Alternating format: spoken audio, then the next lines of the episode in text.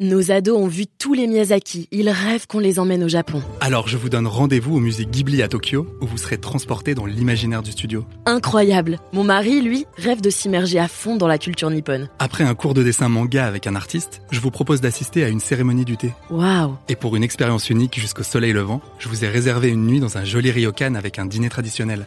Je nous y vois déjà. Avec Marco Vasco, ne rêvez plus, vivez votre voyage l'esprit libre. Au rendez-vous sur marcovasco.fr pour imaginer votre prochain voyage sur mesure.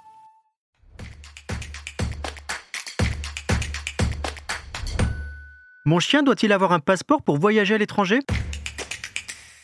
Vous écoutez un podcast imaginé par Le Particulier, le média de référence pour mieux connaître vos droits au quotidien. Aujourd'hui, nous répondons à la question de Frida qui souhaite faire découvrir les îles grecques à son labrador. Son vétérinaire lui dit qu'il faut un passeport pour partir à l'étranger avec son chien. Elle se demande si c'est vraiment obligatoire. Alors à vos droits Prêt Partez Oui Frida. La réglementation oblige à disposer d'un passeport européen pour voyager à l'étranger avec votre chien. L'obligation vise également les chats et les furets. Le passeport doit être fourni et rempli par le vétérinaire. Il atteste non seulement de l'identification de votre animal de compagnie par puce électronique, mais aussi de sa vaccination contre la rage. La France étant un pays exempt de cette maladie mortelle, la vaccination de votre animal n'est pas obligatoire tant qu'il reste sur le territoire national. Elle le devient dès lors qu'il est âgé d'au moins 3 mois et que vous souhaitez l'emmener à l'étranger. Veillez à vous y prendre bien à l'avance. Une primo-vaccination contre la rage n'est valide que 21 jours après l'injection. Mais ce n'est pas tout. Certains pays hors Union européenne exigent qu'elle soit complétée par un test sanguin attestant que l'animal est vacciné et qu'il possède les anticorps. Pour les chiens, le Royaume-Uni et certains pays du Nord exigent en plus un traitement vermifuge contre les ténias, un parasite intestinal.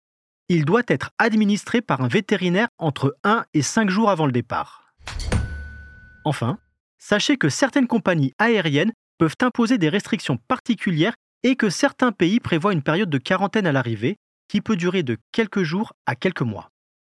Dans tous les cas, vérifiez en amont avec votre vétérinaire les obligations à prévoir selon le pays dans lequel vous envisagez de vous rendre. Vous pouvez aussi consulter le site internet anivettevoyage.com, une véritable mine de renseignements.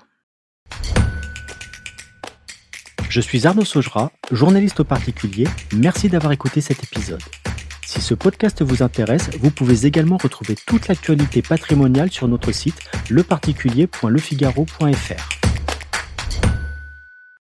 Nos ados ont vu tous les Miyazaki. Ils rêvent qu'on les emmène au Japon. Alors je vous donne rendez-vous au musée Ghibli à Tokyo, où vous serez transporté dans l'imaginaire du studio. Incroyable. Mon mari, lui, rêve de s'immerger à fond dans la culture nippone. Après un cours de dessin manga avec un artiste, je vous propose d'assister à une cérémonie du thé. Waouh. Et pour une expérience unique jusqu'au soleil levant, je vous ai réservé une nuit dans un joli ryokan avec un dîner traditionnel. Je nous y vois déjà. Avec Marco Vasco, ne rêvez plus, vivez votre voyage l'esprit libre. Au rendez-vous sur marcovasco.fr pour imaginer votre prochain voyage sur mesure.